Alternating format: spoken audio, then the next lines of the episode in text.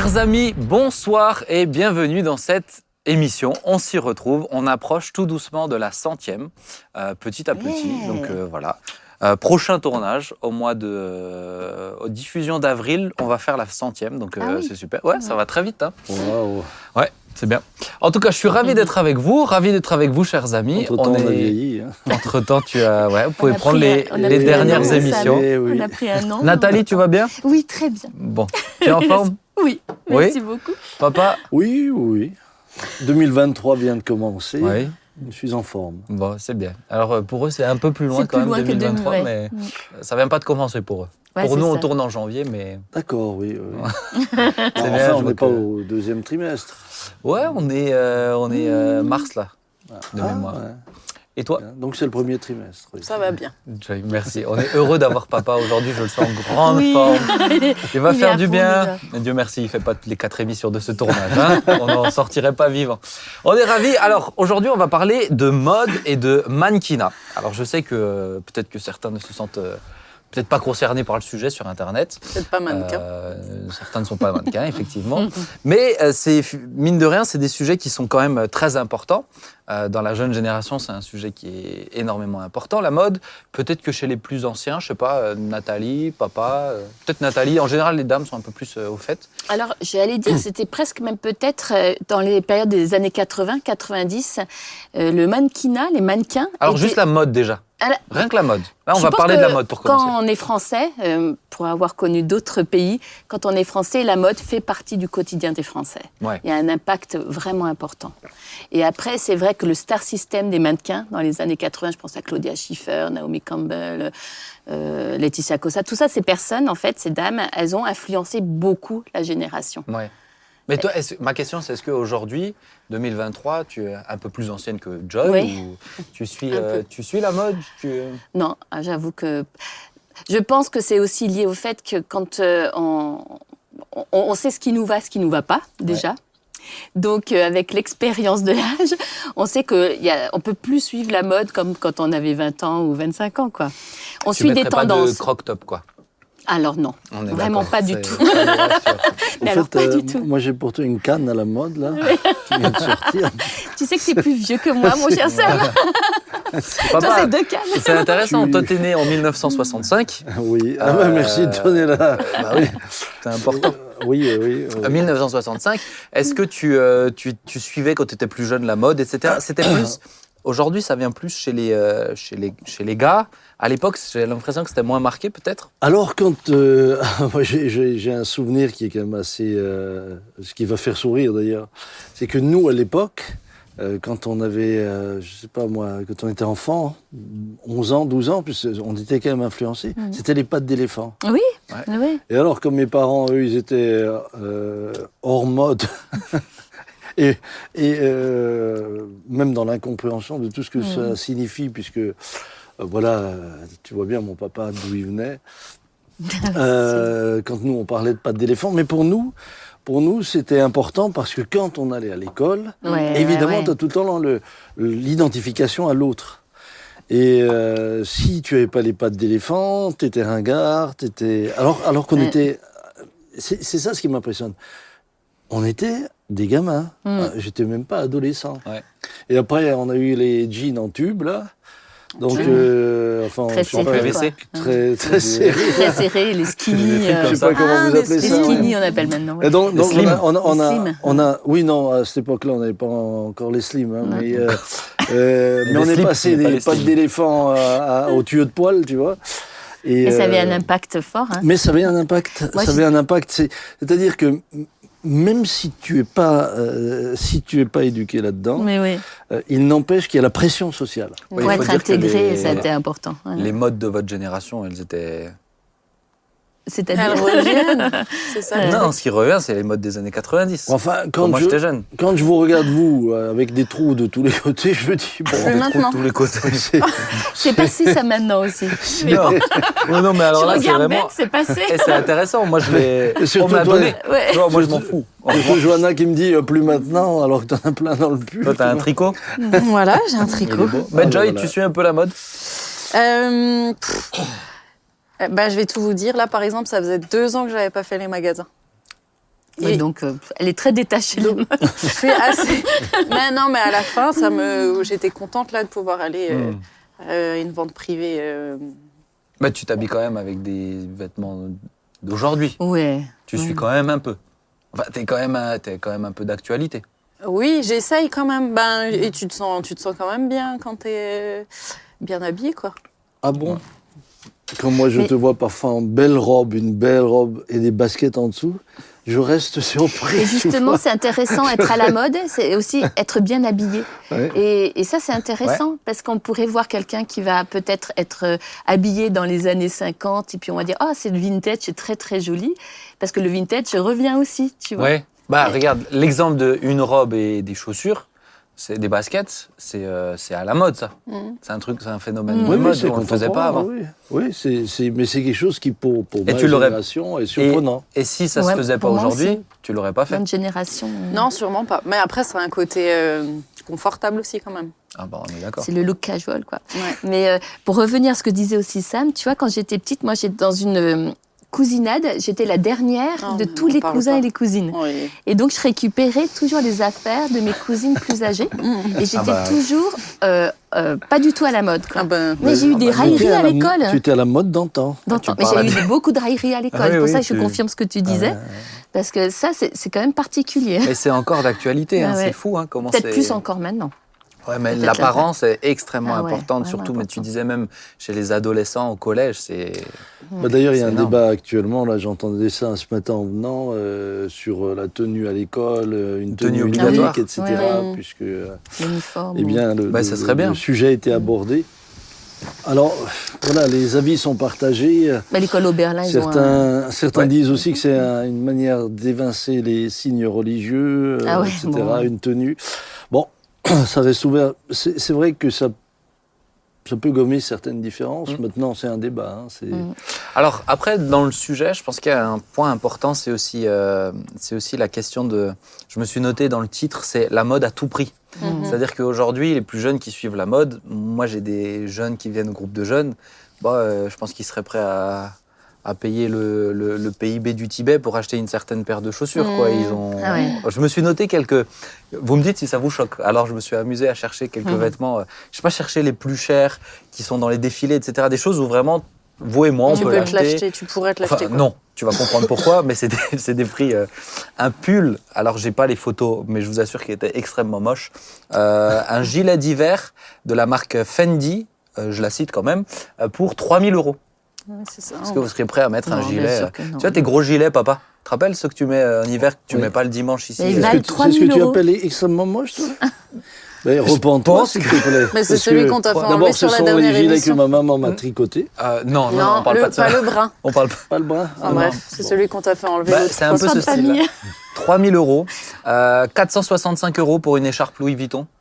465 euros, une écharpe, ça vous. Voilà. J'en ai même trouvé à 700 euros. Euh, 1600 euros pour un jogging Gucci, mais jogging, euh, jogging pour traîner et aller au lit. Hein. Non, Et- non, non. Euh, un petit 9800 euros pour un pull en vigogne. 9800 euros pour un pull, et encore une fois, celui-ci Mais était- là, je me lève très, très avec, je dors avec, je ne le quitte plus. Après, des... Il y a Mais- les, y a c'est- les doudounes là aussi, euh, Montclair, non ça Ah ouais, les trucs, bah, c'est moche. Non. Ouais. non. Mais- mais Alors, ce qui est fou, c'est- Enfin, je ne sais pas si on peut dire c'est moche, c'est pas à ton goût. Ah oui, Voilà, bah alors c'est pas à ton là, goût. euh, Parce qu'il doit bien y avoir des clients pour Oui, acheter oui, ça. mais je pense que les personnes aveugles sont de grands consommateurs Non, non, non. Mais je dois dire que ce qui est surprenant, c'est euh, c'est que c'est qu'ils n'ont pas de problème en fait à vendre ces, euh, ces, ces habits. Alors peut-être pourquoi ça vaut pourquoi à votre avis les gens bah, sont prêts à C'est la mettre, puissance de la marque. Je pense que tu affiches, à partir d'un moment que tu affiches une marque, tu affiches aussi un statut, tu affiches dire, c'est une ça, c'est un peu de identité. Tu euh, affiches. Je pense qu'il y a- il y, a un manque euh, après peut-être Et- euh, intérieurement de Et trouver puis il y son a une identité. identification. Il y a une identification soit à Il y a quelqu'un, soit à ouais. quelqu'un, Mm. euh, soit à, à quelque chose. Mm. Mais, mais voilà, et je veux dire qu'aujourd'hui, il y a beaucoup de personnes qui, bah, finalement, ont besoin de ça pour, pour, pour, pour, pour s'affirmer, parce que dans leur identité, ils sont. ils Ouais, sont- ils on sont parle peut-être dans le hein. schéma de quelqu'un qui a peut-être pas vraiment les moyens, mais qui fait tout pour obtenir ça. Parce que les gens qui ont, qui ont vraiment beaucoup de moyens, pour eux, c'est peut-être juste un, un vêtement banal, comme un autre. voilà. hein. Donc, Mais c'est mais c'est vrai que dans ce que tu dis, on voit beaucoup de jeunes, notamment dans les quartiers, etc., mm. bah, qui portent du Louis Vuitton, du Gucci. Euh, et qui certains n'ont vraiment. C'est du vrai. pas grand-chose. Vuitton, du vrai Mais pour certains, ouais, vraiment. Parce que des fois, euh, ouais. Mais pour certains, vraiment, et, et ils mettent tout ce qu'ils ont euh, parce que je, je pense qu'ils se, ils se, ils, ils trouvent. Euh, c'est- un code social. voilà, Ouais, c'est ça. code Ils trouvent un code social. Et, euh, à porter ça. et, et je pense que c'est un, ça, ça peut être, de- Mais alors, ça peut que- devenir un esclavage. Qu'est-ce que vous hein. pensez de cette mode qui est la mode à, à tout prix? Même, euh, on parle, euh, il y a eu tout un débat à l'époque sur le vison, euh, Mhm. sur, euh, sur les fourrures, etc. le traitement des Est-ce animaux. que, hein. est-ce que pour vous, la mode et, et ce qu'on en fait en termes de tarifs, en termes de, de traitement des animaux, etc., est-ce que ça vous dérange? Quelle est un peu votre vision Oui. sur la mode à ce niveau-là? Ça, ça me dérange dans le sens où euh, on- maintenant on peut tellement s'habiller avec euh, des, des- des matières qui sont euh, chimiques, enfin à la base donc polyester, tout ça. On peut imiter la fausse fourrure. On peut tellement très bien imiter la fausse fourrure que là, quand on voit le traitement qu'ils infligent aux animaux, des fois, là tu te dis non, là il y a quand même, euh, on peut pas faire ça aujourd'hui, Ouais. c'est pas la peine, toi, Qu'est-ce que t'en penses, faire toi, souffrir les animaux. Oui, bah, je, rejoins, je rejoins un peu. Je rejoins ce que dit Nathalie. C'est dommage de faire. euh, c'est dommage d'enlever une vie. Pour ça, quoi, euh, juste, juste, juste pour une question Mhm. de, de- de luxe. d'apparence. C'est- C'est c'est plutôt une question de luxe. Mm. Voilà, c'est c'est tel animal. c'est Mm. Ça, c'est. Oui, ça, ça me dérange quand même. euh. Après, il y a le, il y a le prix dans ce sens-là. Du temps d'Adam et Ève, la question se posait pas. Non. Ah Oui.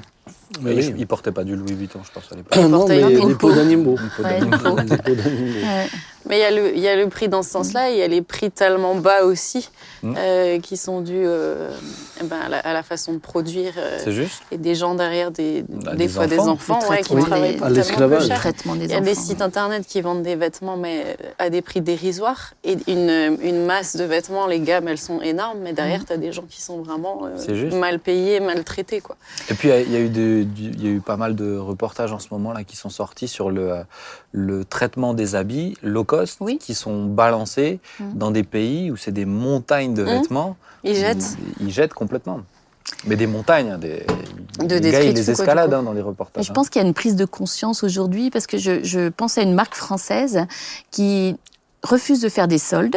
Mais par contre, ils reversent 30% de leur stock en plus, 30% de la valeur à, à des ateliers de réinsertion Mhm. qui, ont, à- qui ont pour vocation en fait d'apprendre un métier à des personnes qui se réintègrent dans la vie Mm. et à donc apprendre à coudre et tout ça. Et ça, je trouve que c'est vertueux, Oui. tu vois. Oui. Ça, c'est vraiment intéressant. Oui, après, démarche. moi je sais que j'ai un ami qui a une marque de vêtements où lui il fait tout faire euh, ici. Alors lui il habite en Suisse, donc en Suisse, des couturières en Suisse, ou même euh, il achète sa, sa, sa laine dans des pays ici. Il sait qu'il va visiter les entreprises, les Mm. usines, donc il sait d'où ça vient. Et c'est intéressant ce que tu dis aussi de, de faire attention à pas chercher le moins cher parce que bah voilà, c'est euh, on suit pas la mode quoi. Ben, C'est-à-dire que euh, même pour nous chrétiens, payer le prix juste, c'est quand même, fait, c'est quand même juste. Mm. Ouais. L'ouvrier mérite son salaire et, et- Exact. et- et je crois que c'est c'est- important. Ce qui veut dire aussi par là qu'il faut être prêt, en, en fonction de ses moyens, à moins consommer. Mm. Consommer C'est moins, mieux. plus justement. Ouais, consommer mieux. Mm. Parce que là, euh, consommer juste, c'est aussi respecter son prochain.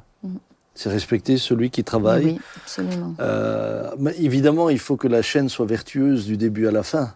Et c'est là le C'est problème. difficile de le vérifier. Euh, c'est que parfois Certains la chaîne n'est pas clairement. toujours. Certains l'affichent. Justement par déontologie. Euh, parce que ça devient un argument de vente. maintenant. Exactement. Et on le comprend, c'est Mais, bien. mais, mais suivant les entreprises euh, où derrière se trouvent des actionnaires, etc., évidemment, on, Bon, est, on, on dans des recherches de rentabilité Mm. à tout prix. Et, De toute façon. et là, donc, voilà, je pense qu'en tant que chrétien, consommer, consommer juste. Après, ça, euh, pas s'acheter des habits pour s'ach- s'acheter des habits parce qu'il y en a, il y en a besoin aussi. C'est un peu ce qui a été dit euh, tout à l'heure. C'est, euh, Mhm. ça à rien d'avoir. Euh, je sais qu'avec avec Sylvia, mon épouse, on est. Alors nous, on est. euh, là, elle m'a dit bon ben maintenant, il faut absolument aller acheter. Elle m'a pour mon pour Noël, elle m'a acheté. euh, elle m'a acheté des habits parce que sinon, moi, je, bon, moi, je les laisse. euh, tant qu'il y a Oui, mais Tant bien que ça quand même passe. avoir ton petit style. Ouais, mais j'avais, par exemple, je peux, je peux le dire, avant qu'elle m'achète ces habits-là, j'avais deux pantalons. Mhm. Et je tourne sur deux pantalons, quand j'en Ça, avais un, je prends l'autre. c'est euh, quand même. À part, les, à part mes habits pour le prêcher le dimanche, mais sinon j'ai deux, deux pantalons, ça va très bien, ils sont propres et puis ça se passe très bien. À une femme, faut demander le nombre de paires de chaussures qu'elle a. En général, c'est significatif. Bah, par, exemple, par exemple, je peux parler de Sylvia je la- sur ça, elle avait trois paires de chaussures. Ouais, c'est rare. Euh. Une paire au bien habillé, une paire où on est à l'aise et une paire euh, de rando. quoi. Mais je pense que c'est important, je suis assez d'accord avec toi de dire euh, bah, de ne pas consommer pour consommer, mais de consommer. euh, Quand on Bah, de consommer besoin dans le respect de, ce- du besoin. de ceux qui sont Mm. autour de nous. Ouais. C'est, c'est- Après, il y a aussi toute la tendance du seconde main. Ouais. Qui est intéressante, je trouve. Ouais. Parce que... Ça marche bien, hein, ça Ouais. aussi. ouais, revendre. c'est, ce qu'on a fait avec vous quand vous étiez enfant, ce que ta sœur a porté. Mais, mais moi, j'ai pareil. Moi, j'ai porté. c'était carrément mes- les cousines. Ah, mais Nous, moi, mes nous, quatre ça cousines. s'inscrivait déjà dans le tac, main. Oui, mais du second-. Du seconde main d'actualité quand même, tu vois. Si vous saviez le nombre de fois où moi, je, je même ici, je, je- les habits que j'ai, c'est, ah, des frères qui me disent ah tiens, cette veste me va plus, ça ça me va plus, ça, ou des, des, des sœurs qui disent ah mais écoute mon mari, a qui robes, t'offre je te donne, je te donne les- ses chaussures. Ils ou, ont euh, ça. voilà, et, et parfois je me retrouve avec des vraiment, avec, je suis un peu en décalage, mais mais je suis habillé. Non, je- Non, mais il y a des magasins maintenant vraiment de seconde main. Tu... Oui, et c'est oui. bien, c'est Ouais, ou bien. même des friperies, etc. Et les secondes mains, ça se trouve, des fois, ils ont été portés qu'une fois, euh, Ouais. tu vois, Mm. certaines secondes mains. Ouais. Donc, euh, Mais à l'époque, c'était, euh, moi je me rappelle quand on avait même lancé la bourse aux vêtements, où on précisait c'était pour les gens de l'église, etc. Mais euh, dans la tête des gens, c'était, euh, bah non, c'est pas possible, c'est Oui, pas pour nous, c'est- un peu nous. dévalorisant. Là où aujourd'hui, je trouve que c'est complètement. euh, ouais, bah, Il y a ouais, des friperies de luxe. Hein. Tu Mais oui, que payes des tu payes encore main, 400 euh. balles. Ouais, ouais, c'est un vrai. Maintenant, peut-être euh, pour, pour terminer et, et clore ce sujet et passer à la deuxième partie, euh, qu'est-ce que vous pensez quand euh, la Bible nous dit mais ne vous soumettez, ma- ne vous soumettez pas au siècle présent? Mhm. Euh, par rapport à ça. Pourquoi je pense à ça? C'est parce que j'étais justement en train de lire un livre euh, de Finet, un des livres de Finet où, euh, où il fait toute une partie. Alors c'est intéressant parce que lui, il parle dans les années 1800. hein, euh, toute une partie sur un chrétien euh, ne suit pas la mode, la ne vit pas la même chose dans la mode, la politique et les affaires. Il fait toute une partie sur la mode et, Ah oui. et hier soir, je lisais la partie sur la mode. Bon, il était très tranché. Lui, la mode, c'était encore autre chose. Hein. Euh, C'était, euh, je sais pas s'il marchait en sabot, euh, sabot de bois, lui, mais, je... mais, mais je pense que c'est intéressant de le relever. Parce Ouais. qu'un chrétien peut euh, bah, suivre la mode, c'est-à-dire suivre les tendances et faire comme le siècle présent. Dans son argumentaire Alors- à lui, il dira mais c'est- pas possible. Bah alors, Ouais, moi, j'avais. je ouais, mais pense que se soumettre, ça, ça sous-entend quand même qu'il y a une autorité à une autorité. À partir du moment où tu es libre de porter euh, à la mode ou pas à la mode, qu'il n'y a pas un côté esclavage, comme tu disais tout à l'heure, bah, je pense qu'on peut. Mais se soumettre, euh, ça, ça, ça a quand même ça mot fort. Hein. Parce que ça peut aussi être une, euh, entre guillemets, une image qu'on se donne d'être tellement euh, austère et décalée. L'apparence de Oui. la piété, tu sais. Ouais, Ça ouais. peut Euh, aussi vous, être avez, un- vous avez les Amish qui sont, aussi. Mhm. vous avez les Amish qui sont en décalage complet, total. L'autre Mhm. jour, j'avais encore un, un- un ami qui était au milieu des Amish euh, il y, a, il y a- il y a peu de temps. Alors il me dit, ce sont un des gens, ce sont des. Oula. Évidemment, je sens que ce matin tu es en forme. Ça va faire plaisir. Euh, ce, euh, ce soir, tu es en forme, pardon. je ne sais plus où j'en suis, j'en perds mes repères. Tu avec vois, ton suis, euh, Oui, alors, euh, oui. et, et- et il me disait, mais ce sont des gens euh, qui ont des valeurs, qui sont formidables, etc. Euh, cependant, c'est un autre monde. Mm. Alors, faut-il faut-il se démarquer par cela ou euh, est-ce que est-ce que c'est les vêtements qui vont nous démarquer ou est-ce que c'est notre manière d'être, Mm. Ouais, notre manière cœur. de vivre? Je pense que ne pas se conformer commence par notre manière de penser. Mais, mais justement, et, c'est. et- et après, l'apôtre Paul dit euh, aussi, faites-vous de tout à tous. Mm. Il y a des moments donnés, je ne suis pas en train de dire qu'il faut suivre les modes. Il faut jamais être esclave de quoi que ce ça, soit. être esclave. Mais le fait d'être totalement en décalage ne nous rend pas plus spirituels. Mm. Pas plus accessible et aussi. Pas, plus, Mm. pas forcément plus accessible. Mais alors, c'est- mais c'est intéressant parce que euh, moi, je partage cet avis-là aussi, hein, mais je- Ah bah, c'est bien. c'est bien. J'en suis rassuré. content. euh, Mais pour le coup, Finet, par exemple, dans, dans ce chapitre, il va, il va répondre à quelques-unes des objections euh, qui lui sont faites quand il est en train de prêcher sur ça. Et on lui dit justement, mais on, on- alors si on ne suit pas les, les- les codes, ou au moins on n'est pas, on n'est pas accessible pour annoncer l'évangile.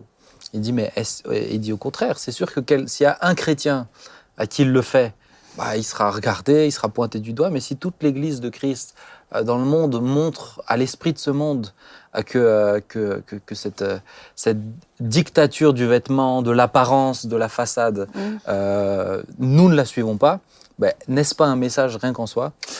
C'est c'est la réflexion, mais je trouve ça intéressant de le relever. Mais, alors on a des exemples. hein. Vous avez les salafistes qui suivent la mode du prophète. Mhm. Bah, Ils sont aussi dans une mode, pardonnez-moi. Hmm. c'est oui. ressembler au prophète. Mhm. Euh, est-ce que, est-ce que, est-ce que le fait qu'une grande masse le, le fait les rend plus accessibles? Je pense pas forcément. Euh, Si je on pense que ce qui est important, euh, je pense que ce qui est important, c'est qu'on reste libre. Oui, c'est ça, c'est rester reste libre. Euh, pour moi, c'est c'est sûr que lorsque les, lorsque les amis sont esclaves euh, de ce que la société impose comme code, quel qu'il ça. soit, parce que, parce que euh, là on parle de vêtements, mais le code ça peut être l'iPhone, hein, ça peut être un tas de choses. hein. Ah, mais quand lui, alors quand euh, Finet parle de mode, il parle, il parle même de pas- Quand, quand Finet parle de mode, il parle même de l'ameublement de votre maison. Ah oui, oui. C'est, euh, mais c'est, si, tu veux, pour moi, je pense que ce qui, euh, ce qui me pose souci, c'est que là, tu parlais euh, tout à l'heure euh, s'habiller comme Jésus, etc. Mais quand on parle de la mode aujourd'hui, on parle de, de la dictature, une forme ça. de dictature, mais qui, et on peut le spiritualiser. Euh, pour moi, il y, a- il y a un côté euh, plus spirituel. On parle d'une hypersexualisation aussi dans la mode aujourd'hui. Mm. Moi, les, les filles, euh, les jeunes filles, on est en camp d'ado. On est- on n'a pas le choix. Elles n'ont pas d'autres habits, mais on est obligé de les reprendre sur leur tenue. Mm. Parce que c'est c'est pas possible. C'est les garçons qui viennent nous voir en disant Mais, Ah oui, mais faut arrêter là. dites quelque chose parce que c'est Ouais. pas possible. Mm. Et combien de fois, moi, Sylvia, quand elle était euh, un peu plus jeune, elle disait Mais punaise, je veux m'acheter des shorts, mais je trouve pas de shorts. Ah non, non, c'est je trouve pas compliqué. de shorts en dessous Oui, du genou. oui, c'est pour ça que Donc il y a une vraie notion derrière Et aussi. parfois la, parfois, la mode sous-tend une idéologie. Mm. Ça, C'est sûr. Ah oui. C'est sûr. Ah oui. Et au travers de cette idéologie, une forme de, de rébellion aussi Mm. contre. contre Et d'idolâtrie, et d'idolâtrie, de soi. Ce, que la Bible, ce que la Bible dit, en tout cas, c'est elle nous parle de décence. Mm. Je pense qu'on peut être très actuel tout en étant décent. Absolument. On peut être dans une société sans être en décalage, mais tout en étant décent. Mm. Et encore une fois, je pense que ce qui doit, ce qui doit nous, nous- nous démarquer, c'est notre, c'est notre manière de d'être, de Ouais. vivre. C'est ce que nous allons rayonner, c'est ça.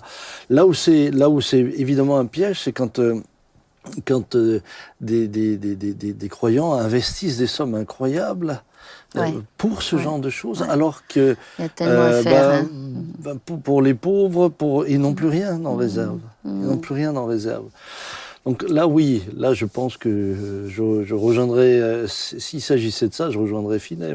Moi, je, moi, je- Et puis si ça devient le centre de tes préoccupations et de tout. ou si, si tout mon appartement doit être euh, dernier cri, moi, souvent, les enfants viennent chez moi et disent ce qui est beau chez vous, c'est que rien ne ressemble à rien.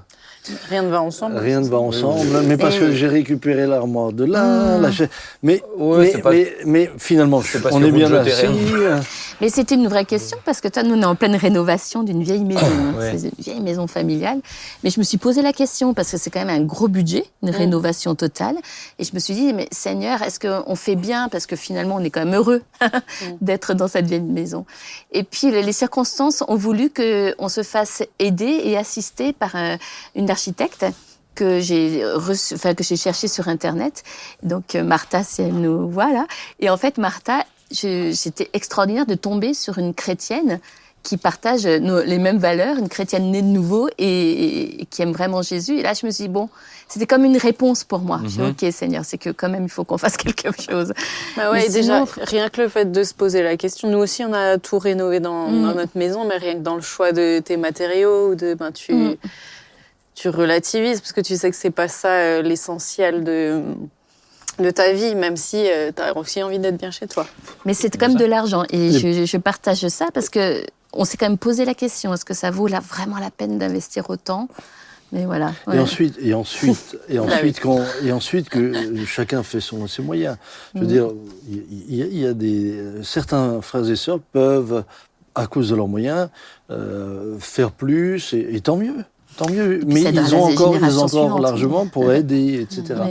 Donc, voilà, je pense qu'aucun de nous ne peut se comparer l'un à l'autre. L'essentiel, c'est que nous nous réjouissions Oui, de ce que l'autre Oui. a. Voilà. oui. Bah oui. Pour pouvoir mieux accueillir les gens. Et moi, si quelqu'un a mieux que, mieux que chez moi, bah, je vais plus chez lui, tu vois. Ça me Tu viendras peut-être chez tu nous. alors. Mais, euh, mais alors, ok, je termine, je termine parce que j'ai une question peut-être plus pour euh, Nathalie, pour Joy. Euh, je parlais tout à l'heure de la. Je peux sortir. Hein. Ouais, non, mais tu peux écouter, c'est bien. Ah, d'accord. Sur la, sur la sexualisation aussi des, de, de, de la personne, de, et chez les plus jeunes, hein, vraiment. Tout à l'heure, je souriais avec les croque-tops, mais c'est fou, vraiment, Mm. c'est fou. Les, les jeunes filles, particulièrement malheureusement les jeunes filles, où on voit des. euh, Pour elles, être dénudées, ça devient de plus en plus évident. Mm. Et peut-être, est-ce que. Alors, je vous pose la question comme ça, mais est-ce que vous, vous avez déjà dû recevoir des remarques, euh, attention à ta tenue, etc. Pourquoi je dis ça? Parce que je crois que dans le milieu chrétien, il y, a, euh, il y a des fois un, un- un décalage entre générations où la, la jeune génération n'arrive même plus à le comprendre. Mm. C'est-à-dire, on, on doit d'abord leur enseigner Mm. en fait ce qu'est la décence, parce que pour eux, la décence, c'est ce qu'ils voient sur les réseaux tout le temps. Donc, Mm. est-ce que vous avez déjà pris des remarques? Est-ce qu'on t'a déjà dit que tu es indécente dans tes tenues Sur ou- ma tenue? Non. Nathalie? Oui, mais c'était, comment je pourrais dire? Quand je me suis convertie, moi je viens du monde de la danse, tu vois. Et euh, j'étais fraîchement convertie et je ne me rendais pas compte encore, malgré la nouvelle naissance, de l'impact que ça pouvait Mhm. avoir. Alors, c'était pas quand même comme aujourd'hui, les jeunes, elles sont très, très sexualisées dans leurs vêtements. hein. Moi, c'était pas autant, mais c'était un peu moulant. Et, euh, et là, quand quelqu'un m'a fait cette remarque, c'était pas méchamment dit, en fait. Mais je me suis du coup mise euh, devant le Seigneur. J'ai dit, vraiment, Seigneur, qu'est-ce qui se passe? Est-ce que et d'un coup, le Seigneur me, me parle clairement. Je crois que je l'avais déjà raconté cette histoire. J'ai vidé toute mon armoire, j'ai tout jeté en fait. Ah ouais. J'ai tout jeté parce que je voulais pas être un, un sujet de scandale à quiconque. Et ça a été pour moi vraiment important de le faire.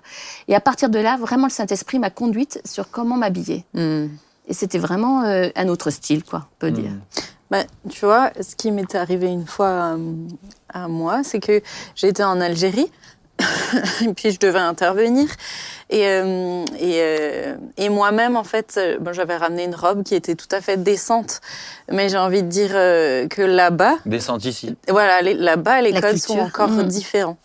Et du coup, je, je, moi-même, euh, de moi-même, comme tu dis, le Saint-Esprit t'a t'a Mhm. conduite, eh ben, j'ai j'ai senti qu'il valait mieux mettre euh, quelque Ouais, chose d'autre. c'est super Mm. Saint-Esprit. Donc, Mais je pense que c'est un bon conseil de peut-être de dire euh, aux plus jeunes, mais les gars aussi, hein, j'ai dû reprendre certains gars des fois. hein. mais, euh, mais, mais Seigneur, est-ce que ça t'honore cette tenue? Est-ce Mais qu'elle te fait ça, c'est plaisir? tellement important. Mais après, de se poser la question pour les autres aussi. Mhm. Qu'est-ce qu'elle va susciter chez l'autre, particulièrement chez les jeunes? Qu'est-ce qu'elle suscite? Pourquoi je mets ces habits-là?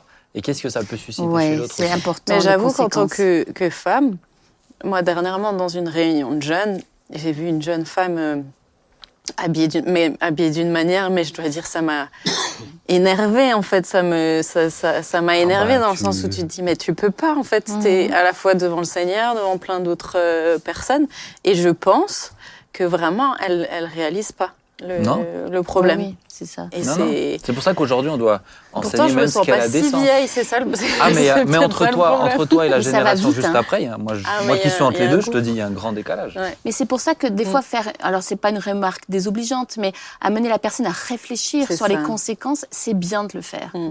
Moi, Oui. j'étais au bénéfice aussi. Toujours faire attention, parce que moi j'en ai vu aussi euh, qui, où ça a été mal fait. Et voilà, avec Euh, l'amour. et- ça- ouais. Ça a été mal fait, où la personne n'était pas en mesure de, de, de passer cette marche qu'on lui demandait à ce Ça moment-là. dépend à quel moment, oui. Et des gens où ils ont, qui ont été vraiment euh, Blessés. freinés, blessés dans leur foi, vraiment. Ouais, c'était pour vraiment de la manière hein, de le faire. Oui, et puis je pense qu'il faut faire attention à ne pas euh, spiritualiser l'habillement, dans le sens où euh, cet habit-là serait plus spirituel qu'un autre. C'est vraiment une question de décence. Ah, c'est vraiment oui, une oui. question de Ouais. décence. C'est ça. Comprenez bien, quand je dis de spiritualiser, moi, j'ai vu des gens qui étaient en apparence habillés de manière très, dé- Ouais, très, correcte, mais qui avaient des vies pas possibles. ouais. Là où d'autres Ouais, euh, qui n'avaient pas encore cette conscience. Euh, euh, évidemment, on pouvait un peu être euh, un- un- un- interrogatif sur, sur Mm. la manière dont ils... Mais leur cœur était vraiment d'une Mm. grande sincérité. Il faut Ceci dit, ceci dit, l'un n'exclut pas l'autre. Et ça, le Saint-Esprit t'a convaincu aussi. Ouais, oui. L'un eh n'exclut oui. pas l'autre et, et- et- et je crois, je crois que vraiment la, la- la décence est importante. Ouais. Parce que c'est aussi une manière de respecter ceux Bah, son- qui sont autour oui. de nous et de se respecter soi-même. Et tu as dit quelque chose d'important, honorer Dieu. Quand on aime le Seigneur, on veut l'honorer. C'est euh, ça. C'est ça nous Mais, mais, mais encore une fois, quand on dit juste la décence est importante, aujourd'hui, un jeune, il sait plus ce que ça En veut fait, dire. Pour ça. toi, ta Ouais, décence. plus- Ouais. ouais, c'est Pour vrai. eux, la décence, c'est autre chose. Mais là où moi je suis, là où moi je suis souvent très interrogatif, c'est évidemment, je suis comme vous, je- je- j'entends, j'entends les, les- les discours de certaines femmes aussi dans la société euh, qui ne veulent plus être des femmes objets, etc. Et, finalement qui, qui, qui, qui sont totalement piégées là-dedans. Et qui deviennent des femmes objets malgré Et qui le deviennent malgré. Alors elles s'en défendent et, et- et- Mais elles le veulent. Mais c'est-à-dire, mais Est-ce c'est leur qu'elles le choix. veulent ou est-ce Non, mais qu'elles dans le- elles sont Oui, non, mais dans leur, prises, dans leur pas, discours, moi, dans leur pas, discours, c'est leur choix. Tu vois, ouais. c'est là. Mais c'est là où moi je, je suis d'accord avec toi. Je pense qu'elles Ah, sont, si, tu vois. elles sont Mm. piégées. Oui, bien. Je suis peut-être un peu trop vieux pour parler de tout ça, mais euh, C'est notre génération, ça. Ah, c'est bien, c'est bien. Mais, ça- mais, mais on voit aujourd'hui, et de plus en plus, hein, l'image, c'est euh, Mm. la dictature de l'image dans les générations qui viennent est de plus en plus présente. hein. Mais en tout cas, ce qui, est, ce qui est- ce réseaux qui est quand même intéressant, moi qui fais beaucoup les maisons de retraite, je peux vous dire que la mode disparaît au fur et à mesure Ah ouais, que ouais, les. ouais, ah ouais. oui. Je suis jamais arrivé dans une maison de retraite avec une vieille dame mini-jupe. Je ne suis jamais arrivé. Mais je me demande pour les prochaines générations. tu vois. Je vois ce que tu veux dire. Ah non, mais non, attendez, attendez, dans les, non, non, mais dans, ah, mais des, Oui. des mamies coquettes, Je vois c'est ce qu'il veut dire. Mais dans les années, n'oubliez pas que dans les années 60, 65, Oui, c'est vrai qu'elles étaient. ah bah, le- aujourd'hui on n'a pas, pas inventé beaucoup. hein. Moi, euh, Mm. quand je me rappelle les, cette période-là, Mm. c'était chaud les marrons. juste. hein. Tu venais Donc, de naître, euh, tu t'en rappelles? Bah, on voit les photos, Bah quoi. oui. Non, et même, c'était, c'était, voilà, c'était notre. chaud les marrons, tu as dit. c'était- c'était- Je préfère relever quand même cette phrase, elle est importante pour cette émission. C'était chaud les marrons. c'était- Non, ce que, ce que je veux dire par là, il n'y a rien de que nouveau sous le soleil, ce qui était. Oui, oui, mais, oui, mais, c'est vrai. mais, mais quand tu vas vers- vers- au milieu des personnes âgées, Ben, des, des personnes vraiment, des personnes qui étaient vraiment, des personnes qui étaient vraiment là-dedans. Ouais. Bah, Aujourd'hui, tu les vois, bon, Ouais, c'est ça. oui, Avec oui. les mêmes bas de contention et ouais, puis les... avec les bas de contention. T'as peut-être moins de choses à vouloir montrer. C'est ça. Mais ça, là, tu, tu, tu mets plutôt la grande robe pour couvrir, Voilà, c'est ça. euh, pour couvrir le. Une grande robe aujourd'hui. C'est ça.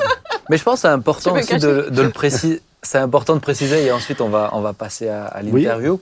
Mais euh, par exemple, à l'église, euh, chez nous, le dimanche matin, on demande euh, une décence qui soit, euh, qui soit compréhensible par un maximum de personnes. Il y a des gens qui nous regardent en Afrique, des gens qui nous regardent Tu veux dire sur l'estrade ouais. sur l'estrade, oui. Donc des gens qui nous regardent en France, mais avec un autre arrière-plan, etc.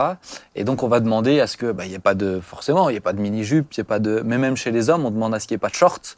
On demande à ce qu'il y ait le plus de respect possible pour que le message soit véhiculé et pas juste qu'on regarde à l'apparence. quoi. C'est ça Bah, l'important. c'est sûr, puisque lorsque, lorsque nos amis nous regardent en Afrique ou en Afrique du Nord ou dans bien des pays, euh, il y a aussi une lecture culturelle qui est faite. Et, et je pense qu'il faut que tout soit fait pour que l'évangile puisse atteindre chacun. C'est ça. Et mais une fois arrivé, de demander à quelqu'un de descendre, de- d'aller se changer.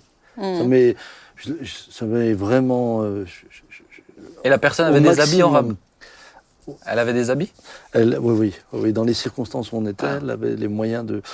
Mais c'est- c'est exceptionnel, évidemment, parce que et, et même si je le et même si je le demandais, je le ferais jamais publiquement. Je, je le ferais Oui, discrètement oui, ou en aparté ou en. T'as une expression là, tu dis comment euh, que la jupe elle, elle commence euh, toujours trop tôt. Comment c'est euh Oui, oui, oui.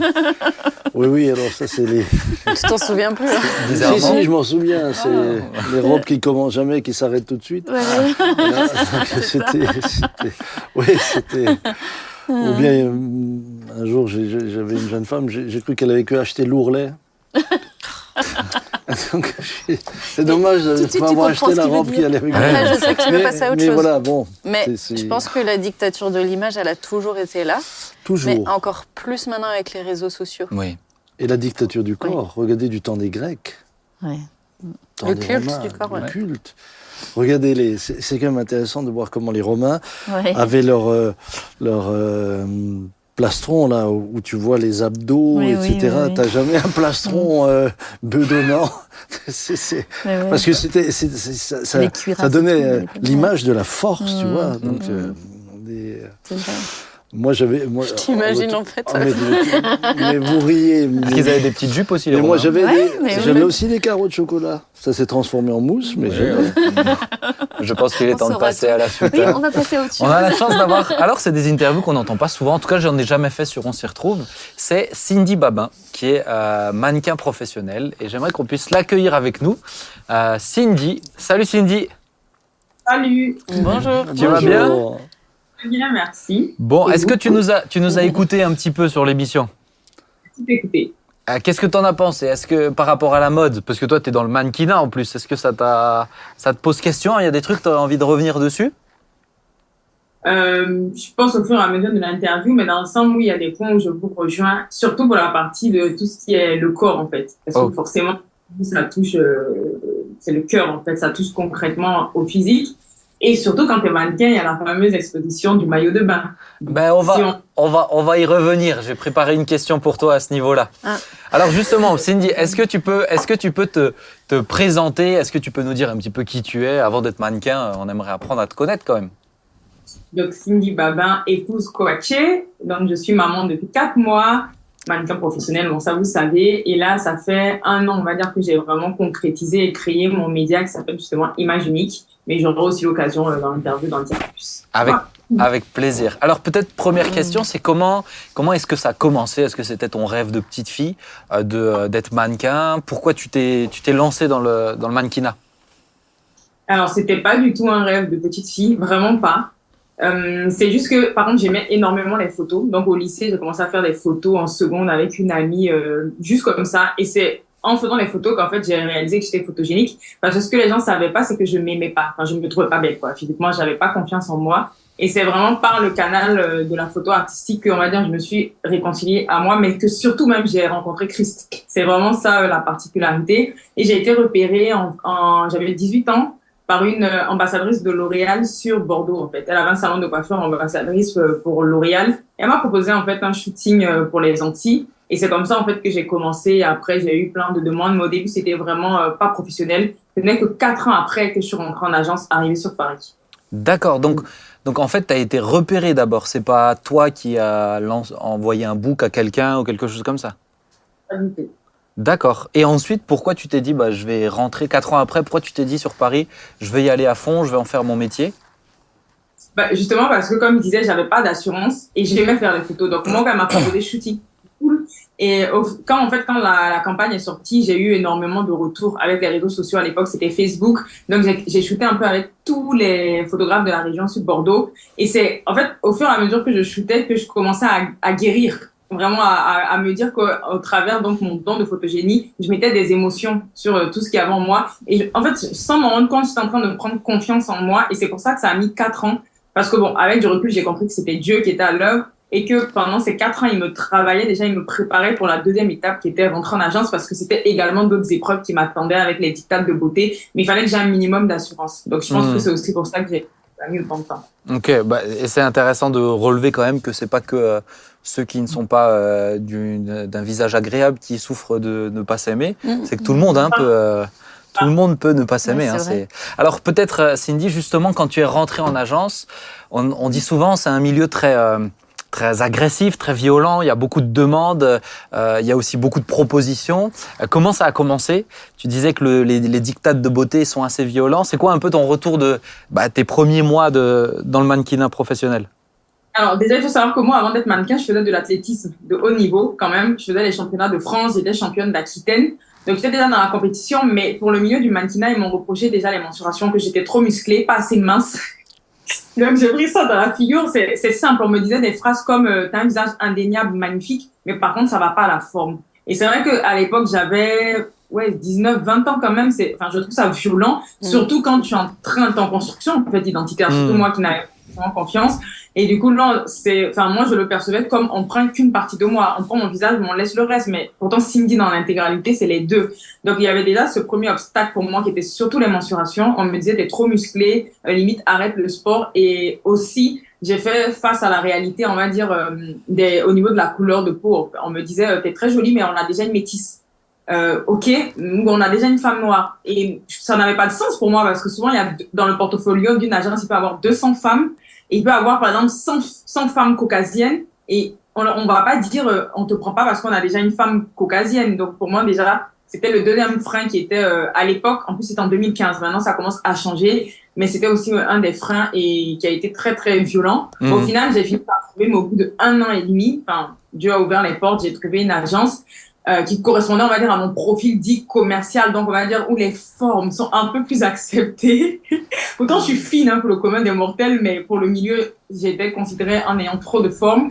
Et après, euh, donc voilà, ça a commencé comme ça, c'était les premiers, euh, les- le premier combat, mais après, une fois aussi que tu es dans le milieu, ça, je pense, je me suis rendu compte aussi que, par exemple, les filles, quand tout à l'heure, vous parliez du fait que des fois, on nous voit qu'à notre corps, au début, j'avais, il y avait les soirées mannequins. Bon, de base, moi, j'aime, j'aimais pas trop même euh, ce monde de la nuit, même sans connaître Dieu, j'étais pas trop euh, attirée. Mais forcément, quand tu commences le mannequinat, tu te dis, OK, je vais quand même essayer de m'intégrer. Donc, je vais à la première soirée et je me rends compte, en fait, qu'il y a des hommes d'un certain âge, plus de la cinquantaine, et toi, tu as moins de 20 ans et tu et tu t'en rends compte finalement et je pense que vraiment j'étais pas encore chrétienne à l'époque mais j'avais quand même le discernement qui je pense que Dieu me parle où tu vois qu'en fait on essaie de te vendre on essaie de faire comprendre que enfin Mm. tout est fait en sorte pour que ces hommes là essaient d'avoir un feeling avec toi et c'est soit tu rentres dedans et peut-être tu sors avec eux soit non donc moi j'avoue je me suis arrêtée à la première soirée quand j'ai vu qu'en fait euh, il y avait un peu la fourbe et que souvent ça venait même des agences donc Mm. là j'ai eu euh, quand même ce discernement on va dire Est-ce que un petit peu, peut-être avant d'aller plus loin dans l'interview sur, euh, sur ce que Cindy relève sur ce milieu,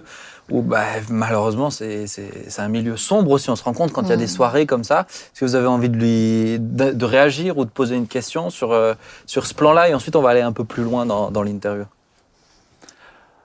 Alors, on a eu, on a eu dans l'église deux mannequins. euh, et euh, l'une d'entre elles m'a expliqué euh, que plus elle avançait en âge, euh, plus elle s'est retrouvée confrontée aussi aux changements dans son corps. Et entre autres, elle a commencé à. Les cernes dont on parlait tout à l'heure, euh, pour lutter contre, c'était difficile. Et pour continuer à être acceptée dans ce milieu-là, elle, elle a pris des diurétiques euh, à outrance. Sur les Et, et, et, et, et au stade où ensuite elle ne pouvait même plus aller aux toilettes, elle souffrait pendant des heures. Mais elle disait ce qui a été terrible pour elle, c'est le côté très, très cruel, très, euh, très produit. Mhm. Euh, le produit ne correspond plus à ce qu'on attend de lui, on le jette. Ouais. Et, et ça, ça a été pour, évidemment, non seulement ça a été pour elle très violent parce que elle s'était construite toute son identité dans ce milieu social-là, euh, et elle se voyait tout d'un coup exclue de ce milieu-là, ce qui l'a amené à se replier sur elle-même. La deuxième des choses, c'est que la prise de euh, tous ces diurétiques l'a rendue alors malade, et vraiment malade, avec, avec ensuite de la souffrance. Et, et, et je, je sais que pour moi, ça m'a donné, euh, au, au travers de cette, de cette, euh, de cette femme-là, euh, aussi une, une image du, du, du côté euh, Du très, très violent qu'il pouvait y avoir dans ce monde-là. Maintenant, c'est pas c'est pas le seul milieu professionnel Bah, euh, oui. où ça peut être violent. Mais hein. je pense que ce qui est compliqué aussi dans votre, dans votre métier, et comme certains autres métiers, c'est que votre outil de travail, c'est votre corps. C'est-à-dire, euh, moi, euh, mon ordinateur, je veux plus travailler, mon ordinateur, je le laisse au bureau et c'est fini. Là, c'est ton outil de travail et en même temps, c'est le, c'est le, c'est le fruit de ton travail. Parce que tu dois prendre soin de ton corps, etc. Et donc, quand on dit, ah non, ça va pas, euh, moi, je fais un travail, on me dit, ah non, ça va pas, bon, ben voilà, je passe à autre chose et je fais quelque chose d'autre. Ah bon euh, ou je, voilà. Mais mettons, on dit, ah non, ça va pas, c'est, c'est ta personne, en fait. Toi directement. C'est euh, c'est là où je pense que c'est beaucoup plus difficile à gérer. Est-ce que tu rejoins mon père dans ce qu'il dit là aussi par rapport à toi ou à tes amis mannequins Ah oui, totalement. Ben, en fait, c'est simple. hein. Je, avec mon mari, souvent, je, je lui disais, tu peux pas être mannequin et ne pas finalement avoir un moment de problème identitaire. C'est c'est Mm. triste à dire, mais on est tellement associé à ce qu'on est que inconsciemment, tu, peux tomber dedans si tu, bah, pour le coup, c'était Dieu. Parce qu'il y a eu une période, par exemple, de ma vie où j'ai fait énormément d'acné. Et ce qui peut arriver, en fait. Et clairement, euh, j'ai ressenti la même chose que cette mannequin, euh, où je me suis dit, mais c'est c'est comme si, en fait, je servais plus à rien. Surtout que pour le coup, comme je vous ai dit, moi, ce qui m'a ouvert les portes, c'était mon visage. Donc là, c'est pas un mode, le seul truc, selon eux, qu'elle avait de bien, ben, il est, il est plus bon. Donc maintenant, il n'est plus qu'à jeter. Et en fait, c'est moi qui étais en souffrance parce que je me trouvais du coup laide. Je me Mm. disais, mais en fait, je sers à rien. Euh, si- et c'était devenu tellement, en fait, c'était allé tellement loin que j'arrivais plus à sortir sans maquillage, même sans très peu. Il fallait parce que je m'associais vraiment à mon visage et et c'est là où mon corps a failli basculer dans le côté idole. Et Dieu merci, là, je connaissais déjà le Seigneur et vite fait, en fait, il m'a fait comprendre par le canal de mon mari, j'avoue, qui était, euh, en fait, t'es pas que ton visage. T'es pas que ton visage et tu es, tu es, avant d'être euh, charnel, en fait, tu as un esprit. Petit à petit, été toute une reconstruction que j'ai dû faire avec des pas de foi. À un moment, je sais que le Seigneur a été très radical avec moi. Il m'a dit, tu arrêtes de te maquiller pendant une longue période. Et c'est à ce moment-là que je me suis vraiment réconciliée avec ma véritable image en fait et que j'ai compris que finalement j'étais pas que ce visage et que j'ai dû déconstruire franchement ça a été du coup de me mirer à la parole de Dieu en fait qu'est-ce que Dieu dit de moi vise qu'est-ce que le milieu dit de moi? Et, et vraiment déconstruire en fait les mensonges qu'on avait dit sur ma peau euh, et, et c'est que là que déjà un j'ai guéri c'est-à-dire j'ai retrouvé ma peau hyper éclatante ça a été radical et ce qui est impressionnant, c'est que plus je me réconciliais avec moi, plus même les gens de l'industrie m'appelaient et me, j'arrivais sur des shootings, on me disait, ah, mais t'as une belle peau. Et je, en fait, là, pour moi, c'était vraiment incroyable. Et je me suis dit, ah, Seigneur, donc c'était ça le test, en fait. C'était vraiment de m'éloigner finalement de cet aspect physique et finalement comprendre que je suis dans ce milieu, mais d'abord parce que j'ai une mission, parce que je te connais au-delà de ça et justement parler à ces femmes que, OK, le, le, ton image, c'est ton travail. Enfin, tu utilises, mais en fait, c'est pas toi finalement. C'est ce que tu fais, mais c'est pas toi. C'est un don que Dieu t'a donné, certes, mais c'est pas ton identité. C'est juste un outil comme Esther dans la Bible pour toucher des personnes en fait qui doivent connaître la vérité, on va dire. Ouais. Donc, On, on, ça. on parlait, tu, m'as, tu voulais dire quelque chose, c'est ça? Ouais, parce que tu disais Ah. qu'on pouvait poser des Ah Ouais, questions. mais si j'ai senti qu'elle m'a gratté ma jambe, je me suis dit, tiens, ta jambe. pas fait. Mais quand c'est toujours difficile d'en placer. Eh, mais je- j'essaie, mais j'écoutais je- Cindy, excuse-moi. Je... Je des. Vas-y, dis-nous. Non, mais euh, parce que du coup, ça rejoint un peu le fait que votre, euh, mais ton métier, il est très lié aussi quand même aux saisons de, de ta vie. Et donc, du coup, ma question, comme tu es une jeune maman, c'est aussi euh, comment tu gères une période de grossesse, l'après-grossesse. euh, voilà, je suis maman aussi. Je sais que pour le corps, c'est très éprouvant. Et puis qu'on on est quand même plus tout à fait la même après. Donc, euh, voilà, petite question. Comment comment tu as dû gérer ça? Très bonne question. Ça a été, je crois, le plus gros combat déjà pour accepter cette saison. Sans mentir. Parce que je pense que Dieu prépare et je sentais, il me faisait comprendre la saison arrive. Au début, j'ai dit non parce que je me suis dit justement, euh, mon corps va changer. Et Seigneur, il y a des promesses que tu m'as faites que j'ai pas encore vues dans le milieu, donc je veux pas que mon corps change. Il faut que je perce d'abord et après on verra pour le bébé. Mais j'ai eu ce raisonnement parce que c'est tellement oppressant que je me suis dit si déjà pour le visage ça a été ça et le corps il trouve déjà que j'ai des formes, mais après une grossesse forcément je vais changer, c'est juste pas possible. Mais à- arrivé un moment, j'ai, en fait, c'est juste que j'ai tellement cherché le Seigneur que j'avais pas d'autre choix que de céder parce que je pense que quand c'est le temps de Dieu, une, enfin, en tout cas, quand tu cherches à faire sa volonté, t'as une telle pression que, bah, j'ai, simplement remis, en fait, euh, ce sujet. J'ai fait, bah, au final, qu'il en soit fait selon ta volonté. Et comme Dieu est bon, c'est que, oui, j'ai compris que c'était pas, enfin, le mannequinat n'était pas, c'était pas moi, c'est qu'il m'a vraiment parlé de mon média, en fait, de l'image unique et de ce qu'il voulait par moi dans ce milieu. Et c'est vrai que moi, vraiment, le message que je porte, c'est peu importe comment vous êtes, en fait, briller. C'est-à-dire que tu peux même être ronde, tu peux être euh, très fine et haute. Tant que tu sais qui tu es, tu as quelque chose à faire dans cette industrie, en gros. Et il me disait, mais il faut que tu sois ce message. Il faut que justement, le fait de rentrer dans la saison de maternité, il y a, il y a des mannequins qui sont enceintes, c'est vrai, qui sont mamans, mais c'est vrai que pour nous, c'est énormément de pression parce que déjà, c'est compliqué en termes de paiement. Clairement, j'ai pas travaillé depuis, euh, ça bon, hier, j'ai travaillé, mais ça, depuis que je suis enceinte, je compte le nombre de jobs que j'ai eu, quoi. Il y en a moins de 5. Donc, forcément, Ah t'as ouais. ça qui est remis. Et quand j'ai annoncé à mon agence que j'étais enceinte, ils m'ont clairement appelé directement pour me dire, oui, mais tu vas grossir, en fait. Et la semaine prochaine, t'es sur quel job? Donc, c'est vrai que c'est très oppressant, mais je pense que Ah c'est ouais. vraiment le lâcher prise et quand même, enfin, moi, je faisais ma part, c'est-à-dire qu'enceinte, j'avais une grossesse facile qui me permettait de faire encore un peu de sport et tout, mais vraiment avec beaucoup, beaucoup de recul où je me dis, je fais ce que je peux, c'est bien pour ma santé au-delà même du mannequinat, mais après, Seigneur, il y a des, il y a des endroits où j'ai pas le contrôle, en fait. Donc, euh, oui, je déclarais que mon corps allait revenir et qu'on sort, mais il y a des, il y a d'autres as- aspects où j'ai pas le contrôle et juste je te fais confiance, en vrai. Et je pense que ce qui fait la différence, c'est de savoir, d'avoir un plan B. C'est, j'avais un plan B, je me disais, OK, je suis mannequin, mais pourquoi je suis mannequin? Je pense qu'il y a une mission plus grande et je vais rentrer dans cette mission-là. Et c'est vraiment quand je suis tombée enceinte que j'ai concrétisé mon projet, en fait. D'accord. Alors justement, j'aimerais qu'on puisse revenir dessus. Juste, juste après, j'avais deux questions pour toi sur. euh, c'est un milieu qu'on connaît. Bon, Enfin, moi, je connais pas beaucoup de mannequins. C'est quoi le quotidien d'un- d'une mannequin? On se lève à quelle heure? Euh, On mange quoi? Dans ma tête, un mannequin ne mange que de la salade ou des euh, ou des avocats. Mais qu'est-ce qui se passe? Est-ce que tu as le droit de vivre? Dis-nous. Après, ça dépend de l'état d'esprit que tu as. Parce que, effectivement, tu peux, il y a vraiment des mannequins qui mangent que des salades. hein. Moi, j'en Ah connais. voilà. Mmh. J'en connais, mais ça, c'est après quand tu te laisses vraiment prendre par la pression. Mais le quotidien, en vrai, en fait, nos journées ne se ressemblent pas. En fait, ce que les gens ne savent pas, c'est que on peut avoir pendant une semaine des castings tous les jours, notamment quand c'est la période de Fashion Week. Mais moi, je, moi, je défile pas parce que bah, je suis pas assez fine, selon eux. je défile pas, mais par exemple, les mannequins qui font les défilés, la semaine de Fashion Week, ça peut être clairement du 7h, 2h du matin. Mais vraiment, entre les castings, les fittings, les retouches. Et après, tu peux, enfin, ce qui est difficile aussi, c'est que tu peux aussi te retrouver pendant deux semaines où t'as rien. Donc, tu vas avoir une semaine intense et deux semaines où t'as rien. Il faut vraiment euh, avoir des qualités d'adaptation. Par, exemple, euh, on peut, je peux être là et on peut m'appeler pour me dire, Cindy, là, t'as un casting et il faut pouvoir y être. Donc, c'est vrai que quand t'es maman, par exemple, ça change tout parce que tu peux pas t'adapter autant. Et en termes d'alimentation, euh, moi, moi, personnellement, je mange de tout. Mon mari parce qu'il me dit que t'es la seule mannequin gourmande que je connais. Après, je fais attention, mais en fait, c'est juste qu'aujourd'hui, je suis vraiment défocalisée. C'est, je fais attention pour moi-même, pas pour le mannequinat, pour moi, pour ma santé. Mais si j'ai envie des fois de me faire plaisir, je me fais plaisir. Mais j'ai une petite anecdote. Quand j'ai commencé le mannequinat, il trouvait que l'agence qui m'a prise m'ont dit t'es très jolie, on va te faire évoluer, mais par contre t'as trop de hanches, donc on va te faire voir une nutritionniste et voir pourquoi t'as trop de hanches. Et du coup j'ai vu la fameuse nutritionniste.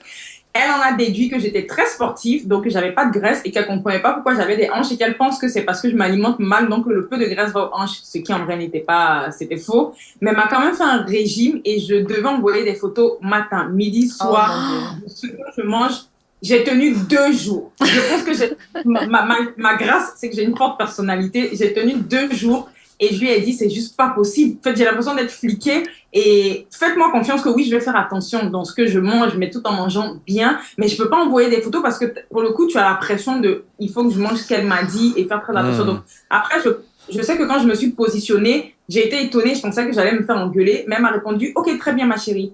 Donc je me suis dit ah mais finalement je pense que les filles le problème du milieu c'est que euh, c'est un lavage de cerveau qu'on fait aux filles. Elles se disent qu'elles n'ont pas le choix. Et forcément on met l'argent en avant. On te fait comprendre que tu es belle. Moi on m'appelait euh, visage Afrique. C'était clairement le terme qui disait que j'avais un visage qui rapportait beaucoup d'argent. Et donc forcément si tu aimes l'argent aussi bah tu vas vite tomber dedans. Mais si après je pense que tu es plus ou moins stable et en plus avec les valeurs chrétiennes tu comprends que c'est juste ton travail arrives quand même à avoir du recul et à t'imposer. Hmm. Et ils, ils, ils essaient toujours, mais on te lâche quand même. Clairement, moi aujourd'hui, euh, j'ai plus autant de pression à ce niveau. Ils ont abandonné. Ont compris que bah, ça marchait pas. Après, je sais que dans une catégorie, hein. ok, elle, on peut pas la voir, donc on la laisse. Mais moi, je sais après que le Seigneur a prévu des plans, donc voilà, j'avance avec ça. Hmm, yes. Mais c'est fou de se dire, mince, ils vont jusque, jusque là demander des photos matin, matin midi et soir. Et hmm. peut-être, je le rappelle aussi, c'est un milieu où il y a énormément de dépression, de tentatives de suicide, de problèmes aussi, euh, notamment d'anorexie, de boulimie, etc. Les maladies mentales dans ce milieu-là sont très répandues. Hein. Mais tu sais, ce qui me fait, ce qui me fait de la peine, en fait, c'est que ben, l'autre soir, j'ai vu un reportage où, en fait, euh, les gens eux-mêmes euh, téléchargent des applis où ils doivent envoyer des photos de chacun de leurs repas pour, euh, pour des gens lambda, tu veux des gens lambda et qui s'imposent en fait cette. On ne dit surtout pas le nom de l'appli. Hein, non, mais je m'en souviens plus parce que moi personnellement, j'enverrai jamais les photos de ah mes repas. Mais mais qui s'imposent ça en fait pour rentrer dans des codes et pour. C'est ça. Donc toi, tu as eu le courage de dire un non parce qu'on te l'imposait pour ton métier, mais il y a des gens qui se l'imposent à eux-mêmes. C'est ça. En fait, je pense que ça aussi que tu peux dire non, c'est aussi, même sans, à l'époque, j'avais pas Dieu, mais c'est aussi l'entourage. Je sais que pour le coup, mm. mes parents m'ont répété 20 000 fois, tu fais pas ça parce que tu n'as rien. Bon, j'avais la grâce quand même d'avoir des parents aussi qui ont pris soin de moi, parce qu'il faut savoir que la réalité, c'est qu'il y a beaucoup de mannequins qui, qui, qui sont vraiment dans la galère, surtout certaines qui viennent de certains pays en guerre en Afrique ou même en Europe et qui nourrissent vraiment leur famille avec le mannequinat. Donc, elles ont cette pression, il y a aussi la pression de la famille. Mais moi, j'avais quand même un bon entourage et donc euh, mes parents qui me rappelaient chaque jour que tu fais pas ça pour te rendre malade. Donc, c'est vrai que la réalité n'est pas la même et c'est là où je dis que Seigneur, enfin, je suis en position de force parce que j'ai compris que plus il y a de filles qui vont dire non, plus ces pratiques vont disparaître en fait. Mais le problème, c'est qu'ils jouent sur des femmes qui sont faibles et qui pensent qu'elles n'ont pas le choix. Mais si par exemple, il y a énormément de filles qui arrivent à s'affirmer comme moi, bah, petit à petit, les choses vont changer. Donc c'est aussi, moi je pense à toutes ces femmes quand je le fais pour le Hmm. Hmm. C'est très important de le dire. Alors j'aimerais venir sur la question que tu as évoquée tout à l'heure aussi. Au niveau du, euh, quand on dit tu es mannequin, est-ce que tu ne fais que des photos? Tu as dit tout à l'heure tu fais pas de défilé, etc. Donc c'est quoi un, mannequin qui, euh, c'est un, quand on dit mannequin, c'est que de la que de la photo, c'est ça Dans ton cas? En fait, mannequin, il y, a plusieurs profils. En général, quand on dit mannequin, c'est quand c'est professionnel, quoi. On va dire que tu es en agence. Et après, tu as différents profils. Par exemple, moi, je suis essentiellement dit mannequin commercial. Donc commercial, on va dire que c'est toutes les marques euh, que, vous voyez, exemple Zara, H&M, ce genre de marques. Et en fait, quand tu as le profil commercial, on va dire que c'est le profil où euh, la fille qui a un visage harmonieux, tout le monde se reconnaît un peu dans elle.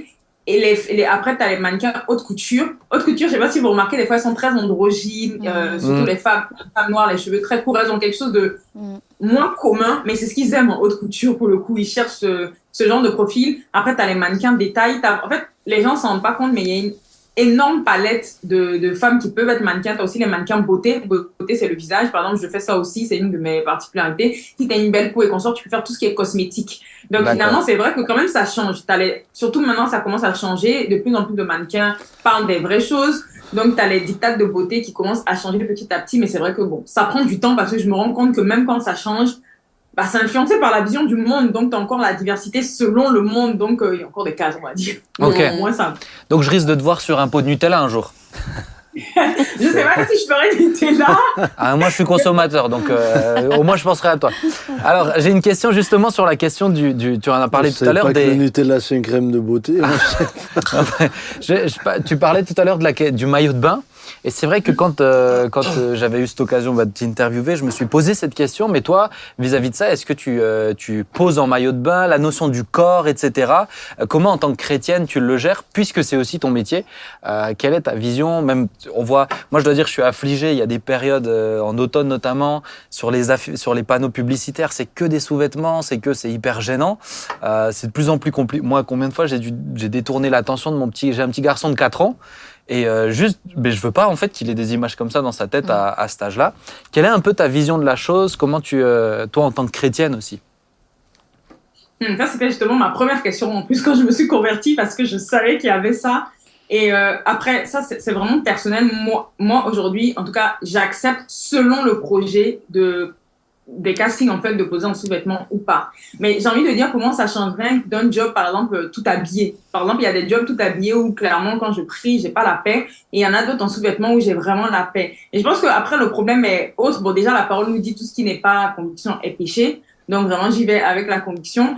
Et ce que j'ai compris et ce que le Seigneur m'a enseigné, c'est surtout l'esprit derrière en fait. C'est-à-dire que on peut poser en sous-vêtements tout en étant élégante en vrai, comme il y a des il y a des et ça dépend de quel type de sous-vêtements ou de maillot de bain par exemple, le bikini c'est très sexy et ça souvent je le fais pas. Donc euh, ça dépend vraiment de la marque, de comment c'est mis en avant de l'univers et moi j'ai shooté en sous-vêtements euh, quand j'ai donné ma vie à Christ et par exemple, le premier même job, juste après mon baptême, c'était du maillot de bain. Et ça avait même fait polémique un peu dans l'église où j'étais. Mais je me rappelle que j'avais vraiment sondé et cherché le Seigneur. Et il m'avait dit, le projet, c'était de mettre en avant les, les complexes, les complexes physiques. Et il me disait, là, la cause est, est bonne derrière. Maintenant, c'est la manière dont tu vas le faire et la manière dont toi, tu vas poser qui va faire la différence. Quel est l'esprit qui t'anime, en fait? Est-ce que tu as un esprit de... Une- il y a aussi une réalité spirituelle, en fait, que les gens ne... Enfin, qu'on se le dise, c'est... Par exemple, dans certaines cultures, notamment la culture africaine, ça passe moins parce qu'il y a la réalité des esprits des eaux. Et c'est vrai que là, ça peut être très sexuel, c'est très euh, l'hypersexualisation dont tout à l'heure vous parlez. Moi, je suis la première à dénoncer. C'est, je supporte pas. Ça me fait mal aux yeux, c'est très agressif. Pourtant, je, j'accepte de poser en sous-vêtements et il y a d'autres femmes que je vais regarder où, en fait, même si la fille, elle est à moitié euh, dénudée, j'ai pas ce, enfin, ça, me fait pas, enfin, j'ai le discernement, en fait, de me dire que bon, euh, ça me choque pas. Et c'est dans le, c'est dans le contexte qu'elle le fait. Donc moi, ça m'est, c'est déjà arrivé, mais effectivement, c'est que dans mon contexte du mannequinat. Par exemple, même cet été, j'étais à enfin, on est parti en vacances avec mon mari à, à Majorque. Et euh, je sais qu'à un moment, donc, on va à la plage. Donc, à la plage, je suis en, maillot de bain normal. Et après, on rentre, euh, on remarche, en fait, donc, sur la station balnéaire et tout le monde est limite en maillot de bain dénudé.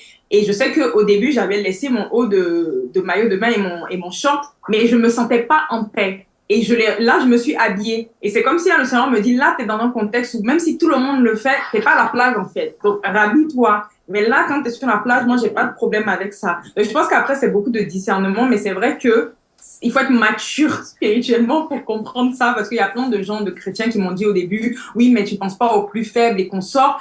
Et après, moi, là, enfin, vraiment, comme je dis, je le fais surtout, euh, je pense aussi aux, enfants de demain. Et en plus, aujourd'hui, j'ai une, fille. Enfin, et je me dis, qu'est-ce qu'elle va penser quand elle va voir ça?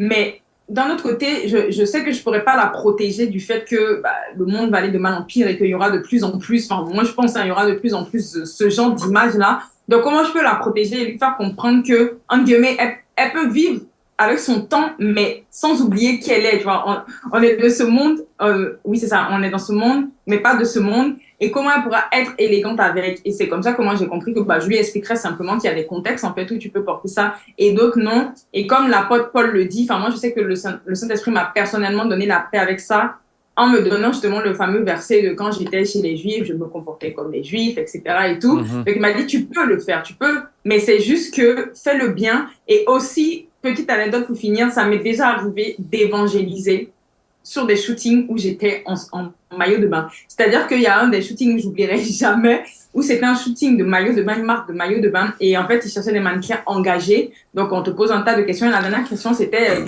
qu'est-ce qui te permet de tenir au quotidien dans cette industrie? Et là, j'ai clairement ouvertement parlé de Christ. Et je me suis dit, mais Seigneur, si j'avais pas accepté ce shooting en maillot de bain, j'aurais peut-être pas évangélisé.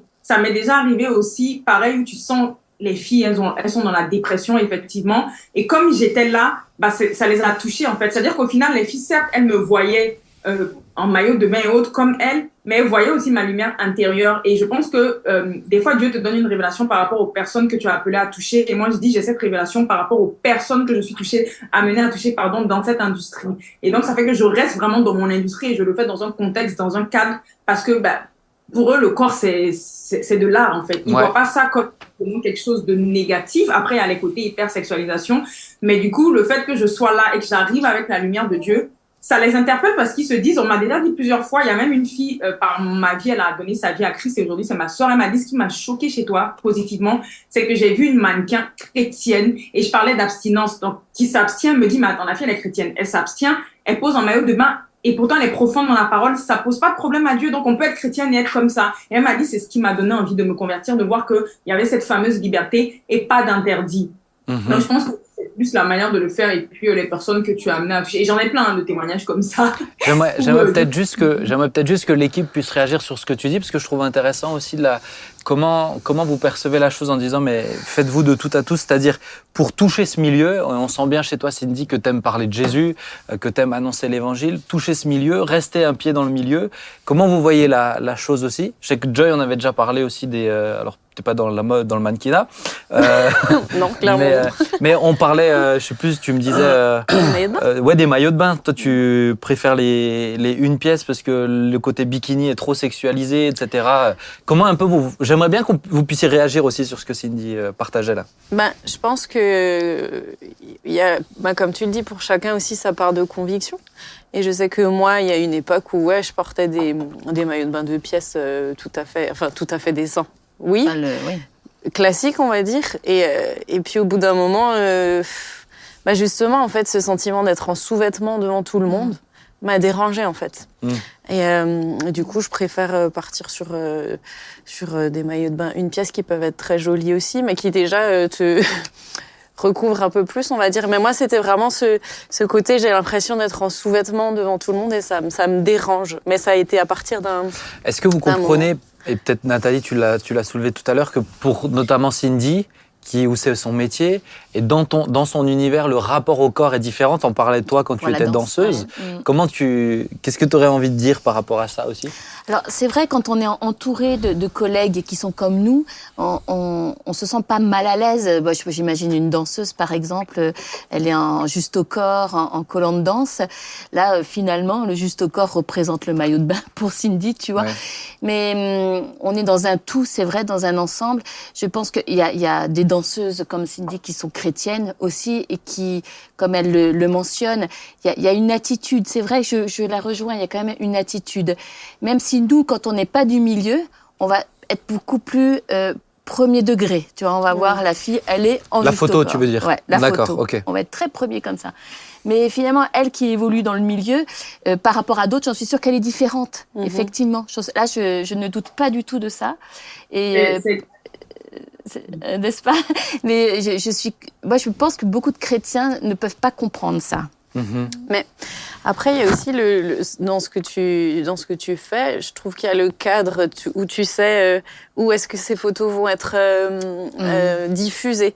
Tu vois, comme tu disais, les disait. les, les affiches euh, 4 par 3 où on te voit en sous-vêtements, c'est autre chose que dans un magasin de lingerie où finalement Une femme c'est va plutôt chercher son- une femme qui va qui va chercher ses Mm. Il y a, il y a ces cadres-là aussi où moi, euh, personnellement, je trouve que c'est pas choquant quand tu vas dans un... Enfin, toi, t'en sais rien. Enfin, j'en sais rien. quand tu vas dans un magasin de lingerie, d'avoir des, des jolies photos qui, effectivement, bah, mettent en avant les produits de la marque. Euh, mais pour moi, c'est autre chose que d'être sur un 4x3 où des enfants peuvent le voir. Ou, euh, tu vois. Mais là aussi, où il faut être toujours hyper prudente quand on est dans ce milieu-là, c'est jusqu'où sont mes limites. C'est vrai, le, le- le- le- être toujours vraiment avec le Seigneur, c'est tellement important parce que le milieu, il est quand même très sournois. Il est, Mm. on peut même te mentir. Voilà, te- ta photo va être utilisée là. Enfin, moi, je, je pense que dans la danse, c'est pareil. Et en fait, au final, euh, moi, je me suis prise vraiment dans, j'ai été prise dans un piège aussi un jour. On m'a dit oui, oui, c'est un spectacle. En fait, dans, vraiment, c'est de l'art et tout ça. Et puis après, tu te retrouves dans un cabaret où t'as que des messieurs en face. Donc là, là, euh, Ah, là, il y a vraiment un truc qui va, c'est un traquenard. Et Ouais. il y a souvent des traquenards quand même. Ouais. Donc c'est délicat, c'est une situation Hmm. délicate. Cindy, elle se retrouve dans une situation vraiment compliquée, délicate. Il faut être hyper prudent. C'est Ouais. vrai, hein, et, et c'est pas simple. Donc, euh, mais elle a parlé d'Esther, tu vois, et c'est Ouais. intéressant ce- cette, euh, cette assimilation à Esther qui était aussi euh, bah, dans des conditions où elle était dans un harem. Donc c'est là, elle devait être très jolie, elle devait faire attention à elle, et pourtant Esther a été choisie par Dieu. Mhm. Donc euh, Mhm. Euh, papa, on t'a moins entendu du coup Oui. Agréable, ça- c'était équilibré. Donc, est-ce que tu aurais envie de dire quelque chose quand même? Parce que c'est vrai que c'est une question. Ah, Cindy, je te, je te l'ai dit, hein, moi j'aime bien aborder des sujets, mais on a le droit aussi peut-être d'avoir des, des- des avis euh, différents, etc. Moi, c'est sûr, j'en- j'entends ce que tu dis, j'ai trouvé certains points très intéressants. Personnellement, je dois dire, je serais très mal à l'aise si un jour je te vois sur un panneau 4 par 3 en sous-vêtements, Cindy. Maintenant que j'ai discuté avec toi, et je demanderais à mon garçon de détourner la tête aussi, ça me mettrait mal à l'aise. Peut-être, je raconte une petite anecdote. Pour préparer l'interview, je suis allé sur ton site internet, tes réseaux, et je crois qu'à un moment donné, ben, tu as des, t'as des, c'est un défilé de photos, etc., du visage. Et à un moment donné, il y avait une photo en maillot de bain, et où il y a quelqu'un qui est rentré dans mon bureau. Je n'ai pas fait comme si de rien n'était. J'ai vite changé de, de lien, tu vois. Alors ça paraissait peut-être plus suspect, mais c'était pour préparer une interview. Mais c'est, si, si tu veux, je, euh, je comprends tout à fait ce que tu dis. C'est vrai que personnellement, moi, le, le côté euh, 4 par 3 ou ces campagnes de pub qui sont, euh, qui sont sexualisées, c'est ça Ouais, qui ça. me dérange les particulièrement. poses aussi, ça dépend beaucoup de la pose aussi. Hein. Oui, oui, alors Énormément, après, je détourne le Cindy. regard, donc Je crois peux pas te de son donner Cindy. Ah, il y de a- détails. Cindy, je sais pas si ton, tu as peut-être un problème de son, si l'équipe technique peut regarder en même temps, mais peut-être papa, si tu veux intervenir aussi pendant que. Oui, alors pour moi, c'est évidemment intervenir là, c'est compliqué, Euh, mais je pense que ça demande beaucoup d'intégrité, euh, beaucoup euh, d'intransigeance face à toutes les propositions qu'il peut y avoir, mais aussi une intégrité euh, personnelle. Ouais. Euh, Il y a un moment donné où ce que c'est important que, que Dieu puisse regarder au cœur. Hmm. Et euh, c'est là qu'il voit nos vraies motivations. Et je pense que nos vraies motivations vont se transcrire ensuite dans ce qu'on fait, dans ce qu'on accepte de faire ou de pas faire. Je pense qu'il ne faut pas avoir peur de dire non. Euh, dans un milieu où c'est difficile de dire non par peur de perdre des marchés, par peur à un certain moment euh, d'être mis de côté, voire même, voire même se dire, voilà, j'ai j'ai pu être un témoin dans ce milieu-là pendant un certain temps, mais peu importe si on me jette maintenant. Hmm. J'étais là pour un temps. Accepter qu'il y ait des saisons. Accepter qu'il y ait Ouais. des saisons. Ouais, Euh, parce que sinon, Ouais. ça peut devenir, euh, ça, peut devenir euh, très Un fardeau, compliqué hein. à mon Mm. sens. Et, et donc, moi, cette question d'intégrité euh, est primordiale. Ouais. C'est une intégrité euh, face à Mm. Dieu d'abord, et puis ensuite euh, face aussi à ceux qui sont en face de nous. Ouais. Puisque tout chrétien doit, à un moment donné ou à un autre, savoir se positionner. Voilà, mais je peux pas en dire plus. hein. Est-ce que Cindy- ton micro fonctionne? Vous m'entendez? On Oui. t'entend, Ah, c'est parfait. Est-ce que tu aurais envie de réagir sur ce qui a été partagé? Il y a juste, ouais, justement, bah, en fait, j'ai, enfin, je comprends justement euh, que certaines personnes voudraient détourner leur regard de moi et tout. C'est aussi des questions que je me suis posées, que j'ai posées, j'ai posées au Saint-Esprit où j'ai dit, mais je sais que je vais avoir ces remarques. Et euh, je sais que l'une des réponses qu'il m'a donné quand je vous disais que des fois Dieu peut permettre que vous fassiez quelque chose dans un certain milieu, c'est un milieu qui repose sur des codes, comme j'ai dit. Et par exemple, moi, l'une des raisons pour lesquelles aussi j'ai eu l'accord, il m'a fait, rappelle-toi que tu as été combattu par rapport au fait que tu corresponds pas au code. Du coup, il faut aussi que la jeune génération euh, voit que on peut être bien, mais ça veut pas dire, et c'est là après, je pense que c'est aussi le rôle du parent, hein, comme euh, vous l'avez dit, d'expliquer que euh, là, c'est son métier en fait, elle le fait dans le cadre de son travail, mais c'est important que la, la, nouvelle génération, et c'est surtout la jeunesse qui a attaqué et qui regarde toutes ces stars, comprennent que tu n'es pas, enfin, tu peux être toi en étant avec des muscles, en étant rond, en étant grand, fin, etc., et que tu as le droit aussi d'exister, tu as le droit de briller. Mais le problème aujourd'hui, c'est qu'on est bombardé par l'image. Les médias nous bombardent de et le diable est énormément présent là-bas. Et, mmh. et l'une des questions que j'ai eues, par exemple, c'était, je me suis posé cette question parce qu'un jour, une sœur m'a clairement dit, mais moi, Cindy, et c'était une amie, hein, elle m'a dit, je, je, si je suis mariée demain, je voudrais pas que mon mari te voit euh, en affiche 4 par 3. Et sur le coup, je savais pas quoi dire. Et après, la réponse, elle est venue comme ça. Et je lui ai dit, bah, si je, si c'est pas moi, il y aura d'autres femmes. Et les autres femmes qui le feront, elles auront pas le Saint-Esprit en elles. Donc, elles le feront avec la puissance diabolique. Donc, finalement, quelque part, je vais peut-être loin dans les mots, mais le problème, il est haut. Et comme a dit euh, le pasteur Samuel, c'est vraiment les intentions du cœur et la manière de faire. Et euh, par exemple, alors je ne cherche pas à convaincre, mais ça m'est déjà arrivé, ce genre de débat, il y en a chaque année quand c'est l'été dans le monde chrétien. Chaque été, mm. il y a du, du sous-vêtement et autres, et je suis tout le temps taguée euh, comme soit la bonne référence, soit la mauvaise référence chaque année. Et je sais qu'un jour, il y a une sœur qui m'a dit, mais en fait, toi, Cindy, c'est pas choquant. Pourtant, elle est contre. Hein. Elle a dit, ça me choque pas parce que je ne vois pas que c'est. En fait, ça me choque pas quand je te vois. C'est pas vulgaire, c'est élégant. Alors que d'autres femmes, ça le fait pas. Et c'est là où je leur ai dit, mais est-ce que finalement les chrétiens, on ne peut pas comprendre que le problème, il est autre? Le problème, il n'est pas tant de poser un sous-vêtement ou pas. Le problème, c'est comment tu le fais et quel est l'esprit qui t'anime parce que mmh. bah, il y a des réalités spirituelles que les célébrités touchent, ouvrent des portes et ont des esprits, aujourd'hui sans citer certaines, mais te le disent clairement, je suis animée de tel esprit et c'est des esprits de séduction. Et moi, je pense qu'en étant chrétien et chrétienne, on peut, et, si je pousse même moins dans ce que même j'avais reçu, le Seigneur me disait, Adam et Ève, à la base, ils étaient, ils étaient nus. Hein. C'est la connaissance du bien et du mal qui a fait tout ça. Donc, quelque part, on peut aussi revenir à cette, à, à, à l'excellence, en fait, du début. Maintenant, oui, effectivement, ça a sondé et moi, j'ai jamais eu de problème avec l'exposition du corps, les sous-vêtements et autres. Mais par exemple, il y a une fois où je me suis fait piéger et c'était euh, une tenue tout habillée. J'étais en mission en fait sur ce job. Il y avait une des mannequins avec qui j'avais déjà bossé. Elle était en instance de divorce. Je ne le savais pas, mais le Seigneur a permis que je fasse ce, ce job et il m'a dit la veille, attention, divorce. Et je comprenais pas pourquoi. Et quand je suis arrivée elle me dit ah tu viens de te marier Cindy. Bah comment ça se passe? Moi là je divorce. Et je devais euh, j'avais déjà bossé avec elle donc on se connaissait. Et là je comprends pourquoi. Et sur ce job c'était donc des tenues tout habillées. Et il y avait des tenues de tête de mort. Donc pour moi c'est aussi c'est pire même que le maillot de bain parce que tête de mort t'es en train de dire que tu représentes la mort alors que moi je prends la vie en Christ. Et je me rappelle que sous le job donc je commence la mission je prie et tout. Elle commence à céder et à un moment il y a le client qui vient et là, il faut être connecté au spirituel. Le client, il vient et il fait, Cindy, toi, tu vas porter cette tenue en tête de mort. Euh, et là, et là, je perçois direct le Seigneur qui me dit, le diable n'est pas content parce que tu es en mission, donc tu vois, il va te mettre l'étiquette de celle qui prend la mort. J'étais en larmes sur ce shooting et ce que j'ai fait, c'est que directement, dès que j'ai fini la séance, j'ai écrit à mon agence et je leur ai dit, par contre, ça ne correspond pas à mes valeurs. Je ne veux pas que cette photo sorte parce que je leur avais dit sur le plateau, mais ils n'ont pas voulu changer.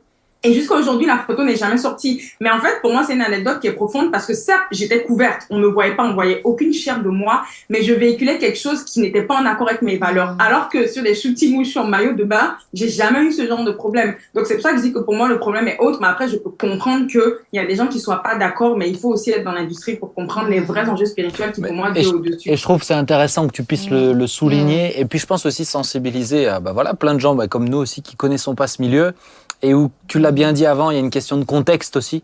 Et moi, je comprends que dans ton contexte, parler de Jésus, c'est euh, c'est aussi euh, répondre à certains, à, certains codes, accepter d'être photographié, etc. Moi, c'est le genre de truc que je ne me verrais pas faire ça. Mais oui, comme tu, tu, disais, pardon, mais tout- est conviction, euh, question de conviction et d'intégrité. Et moi, euh, la conviction que moi j'ai par rapport à moi, forcément, ça peut pas être la même que Bah oui. que la tienne parce que je suis pas du tout dans ce métier et que Et puis chacun peut, mais même un autre mannequin peut avoir une autre conviction aussi. Donc euh, il y a Mm. cette dimension de conviction personnelle. Cindy, le temps est, le temps est passé. Je te, euh, je te remercie parce qu'on voit que tu as surtout envie d'annoncer l'évangile aussi. Et on voit que tu es, une, euh, t'es une lumière. Donc merci beaucoup. merci aussi pour ce message que tu dis de s'accepter tel qu'on est. Euh, J'encourage peut-être les plus jeunes aussi à te suivre sur ce réseau, euh, sur ton réseau sur Instagram. Tu peux redire le nom? Alors, c'est la Babs, L-A-B-A-B-S-S, et après, mon autre compte, c'est Image Unique. Mais de toute façon, ils vont Ouais, c'est ça. Mais on va le mettre aussi. euh, on va le mettre aussi parce que parce que tu véhicules un message qui est important. C'est vrai que de, on voit, on commence à voir aussi des gens plus ronds, etc., passer Mhm. sur les photos, etc. Plus et je dois dire aussi. que Mhm. plus âgés. Mhm. Voilà, donc c'est- positif. On sent qu'il y a de l'avancée. Papa, tu pourrais peut-être passer Ça- aussi ça si tu veux. Oula, oula, oula. je, suis, je suis très bien dans ce que Ah, je ouais, fais. Ton petit col Il a roulé noir. sa ça. place depuis longtemps. On dirait un. James Bond alsacien. Ah, mais, Bon. mais merci, merci. Mais tu vois, je suis gentil. J'ai beau appuyer sur la montre, il n'y a rien qui se passe. Bon, tant mieux parce que sinon. Merci beaucoup Cindy pour, euh, pour ton partage. Merci pour ton cœur et que le Seigneur te bénisse. Un bon courage pour la Merci. suite avec la petite Merci. aussi. hein. Ouais. Merci. Merci à vous aussi pour l'invitation. Et un, bon, grand un bonjour plaisir. à ton mari. Je lui passerai. À plus. Ciao, Au ciao. revoir. Ciao. Ouais. Bah, c'est aussi pour ça, je trouve que l'émission, on s'y retrouve, a du sens, parce que c'est peut-être des gens, on, on aurait moins l'occasion de les entendre comme ça. Sûr. Et je trouve que c'est important de sensibiliser. Ça nous permet aussi peut-être de dire bah, ne jugez pas trop vite, Mhm. ne jugeons pas trop vite aussi. Il y a aussi Mhm. cette tendance à être prompt dans les réflexions. Là où des fois, je pense que ne serait-ce que de prendre du recul, écouter d'abord, et puis de prier pour des gens qui sont dans ce milieu-là. hein. Je rappelle, c'est vraiment euh, il y a énormément de maladies euh, psychiatriques qui sont euh, développées dans ces milieux-là, notamment l'anorexie, la boulimie, ouais. la dépression. Euh, beaucoup de gens qui doivent euh, tu l'as dit, prendre des qui prennent des médicaments, qui s'infligent des choses à leur corps Pour rester à cause des dictates. Donc euh, prions pour eux aussi, ceux qui sont dans ce milieu-là et qui essayent de briller. Oui, puis euh,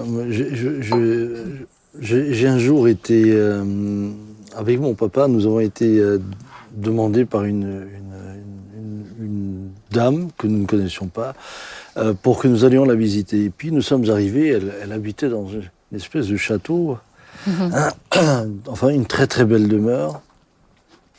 Et quand nous sommes arrivés chez elle, c'était un mannequin. Et elle disait, vous voyez, euh, j'habite dans cette belle maison. Euh, devant la maison, il y a une Porsche. Dans, la, dans le garage, je ne sais plus ce qu'il y avait comme voiture de luxe. Et elle me disait, mais, mais je suis vide. C'est ça. Ça sert à, à quoi? Mhm. Ma vie n'a plus de sens. Ma vie n'a... J'ai j'ai de l'argent, euh, j'ai une image, mais ma vie n'a pas de Elle sens. n'était pas heureuse. hein. Elle était, elle était, elle était euh, malheureuse. Et puis on, euh, on a, on a eu la joie de la mener au Seigneur. Elle s'est fait baptiser. Oui, ça, ça remplit voilà. pas le cœur hein, de, de Ah non, euh, non, mais comme comme comme d'autres professions, hein, C'est euh, comme d'autres professions. On va prier. Nathalie, est-ce que tu veux bien prier, s'il te avec plaît? plaisir. On va dire au revoir. Mhm. Ouais, Seigneur, combien nous te bénissons parce que tu nous as créés tous avec amour, tu nous as voulu, tu nous as désirés. Je pense à tous ceux qui nous écoutent ce Ouais, soir et qui ont un, un problème avec leur personne, qui ne s'aiment pas. Vraiment, je, je prie pour que tu leur révèles ton amour, que combien tu as payé le prix pour eux, pour qu'ils soient libres. Et Seigneur, je prie pour que chacun soit libre dans son identité. Je te bénis pour ce témoignage. Je te bénis, Seigneur, pour, euh, je pense particulièrement aux jeunes filles, afin qu'elles ne cherchent pas à ressembler à, à une star donc, qui est, qui est, ouais, en- qui est vouée au star system, mais qu'elles puissent trouver vraiment leur, euh, leur propre apparence sans, sans être esclaves, Seigneur. Je, Oui. je prie qu'elles sentent bien en elles et qu'elles puissent savoir combien, Seigneur, tu as des projets pour euh, chacune d'entre elles qui sont des projets honorables. Je prie vraiment, Seigneur, pour que notre jeunesse eh bien, te ressemble et soit libre, Seigneur. Merci, de tout mon cœur. Amen. Amen. Amen. Merci à vous trois. Eh ben voilà, pour un sujet qui change un petit peu, ça Oui, fait du bien. absolument. Et puis rendez-vous vendredi prochain pour une nouvelle émission à 19h. À plus. À bientôt. Au revoir.